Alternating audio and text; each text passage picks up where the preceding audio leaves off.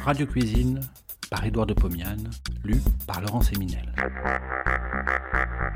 De 1923 à 1929, Édouard de Pomiane présente, tous les vendredis soirs sur Radio Paris, ce qui fut sans doute la première émission culinaire radiophonique.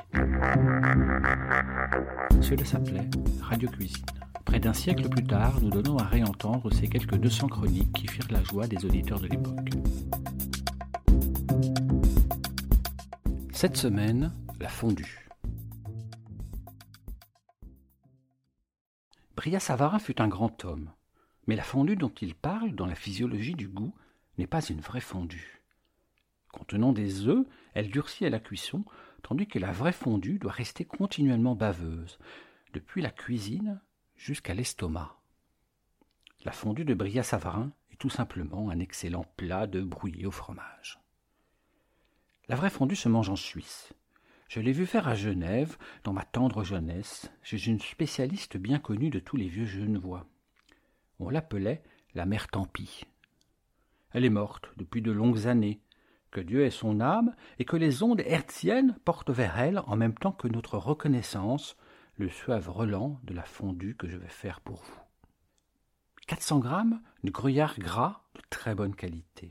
Un verre et demi de vin blanc jaune très sec un verre à liqueur de kirsch, une cuillère à café de fécule de pommes de terre, un gramme de muscade râpée, un peu de poivre du moulin. Comme ustensile de cuisson, j'ai une petite cocotte de terre à manche. Elle mesure 16 cm de diamètre. À Genève, on l'appelle un caclon. Je ferai ma fondue à la cuisine, sur mon fourneau à gaz. Je la tournerai avec un petit fouet en fil de fer. À la salle à manger, j'ai mis le couvert d'avance, une petite table pour quatre personnes, au milieu, un réchaud à alcool. Devant chaque convive, une assiette creuse contenant une vingtaine de morceaux de pain rassis, assez gros et assez petits pour être mangés chacun en une seule bouchée. Puis, une fourchette et un verre. Dans un seau à glace, deux bouteilles de vin blanc jeune, très sec. Mes invités attendent, ils sont impatients, et vous aussi. Mais que faire? Je ne peux pas vous inviter tous à partager ma fondue. Vous êtes cinquante mille au moins. Il me faudrait un wagon de fromage. Alors, faites votre fondue demain, chacun de votre côté, et buvez à ma santé. Je commence. Je frotte l'intérieur de mon caclot avec une gousse d'ail épluchée, tout simplement pour le parfumer. Je coupe le gruyère en petits, petits morceaux. Je n'emploie jamais de gruyère râpée, il paraît que c'est un sacrilège. Je pose le caclon sur une flamme moyenne, j'y verse le vin blanc, j'ajoute la muscade et cinq tours de moulin de poivre. Ça y est, je mets tout mon fromage dans le caclon. Le vin beau, je commence à tourner au fouet, je tourne pendant huit à dix minutes. Le fromage fond petit à petit. Le vin en dissout un peu, il devient laiteux, mais le résultat n'est pas brillant. Le fromage forme une masse au centre du caclon, le vin se mélange mal à cette masse, il reste autour, que faire? C'est le moment de me servir de la fécule. J'éloigne le caclon du feu pour un instant. Pendant ce temps, dans un verre, je délaye la fécule dans un tout petit peu de vin blanc froid, de façon à obtenir une bouillie fluide.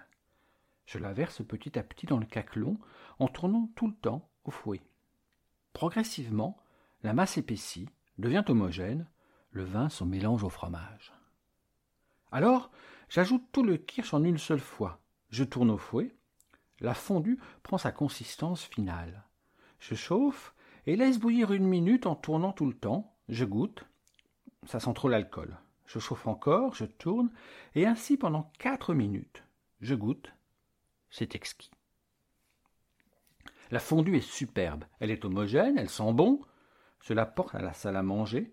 Je pose le caclon sur le réchaud à alcool allumé je fais une toute petite flamme, juste assez grande pour maintenir une ébullition se manifestant par la montée de quelques bulles de vapeur qui s'échappent toutes les secondes. Mes trois convives et moi, nous nous asseyons chacun à notre place, devant nos assiettes respectives et devant nos verres remplis de vin blanc très frais. Tous, nous faisons le même geste. Je pique un morceau de pain sur les pointes de ma fourchette, je trempe ma fourchette dans le caclon, je la retire en la faisant tourner sur son axe pour enduire le pain de fromage. Ça y est. Le voilà tout couvert de fondu. Le fromage file-t-il? Non pas. Une bonne fondue ne doit jamais filer. J'ouvre la bouche, j'y porte la pointe de la fourchette. C'est chaud. Je ferme les yeux, je serre les dents, je tire la fourchette, je mâche, je savoure, j'avale. Je bois une petite gorgée de vin blanc. Tous les quatre, nous continuons rythmiquement à faire le même geste. Tout à coup, une catastrophe. Mon vis-à-vis a laissé choir son morceau de pain dans le caclon. La fourchette en ressort toute nue. Il sera à l'amende. Il paiera la seconde bouteille de vin blanc. Il n'en savait rien, tant pis. Comme disait la mère tant pis, tout le monde doit le savoir. Je vous assure qu'à partir de ce moment, chacun de nous fait attention. Le caclon est vide, j'éteins le réchaud à alcool. Dans le fond, il ne reste plus qu'une couche de fondu gratiné.